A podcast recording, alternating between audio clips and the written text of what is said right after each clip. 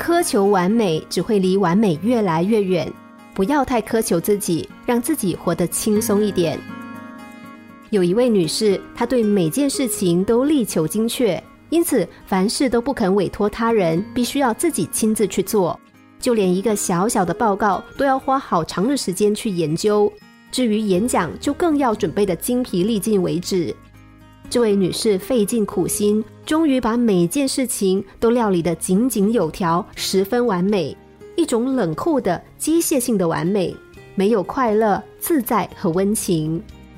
千万不要这样苛求自己，不管是在工作上还是生活中。工作因为认真而变得出色，生活因为认真而变得精致。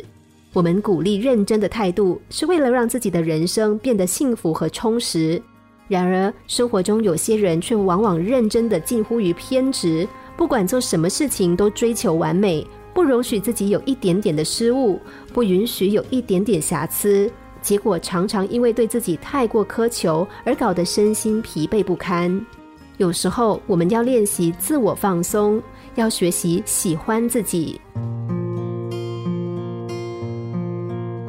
有句话说：“你是你自己最大的暴君。”我们总是强迫自己、命令自己去完成那偏激的完美，而不顾自己的需要、自己的情感。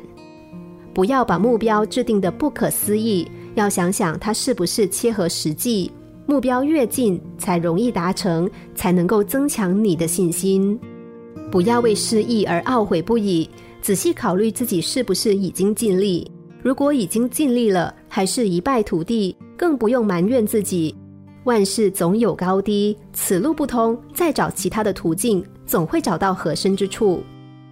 生活的目的在于发现美、创造美、享受美，而不该盯着不完美、不理想的事物苦苦折磨自己。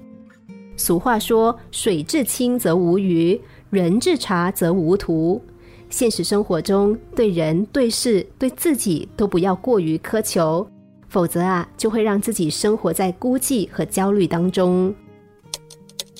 心灵小故事，星期一至五晚上九点四十分首播，十一点四十分重播。重温 Podcast，上网 U F M 一零零三 t S G。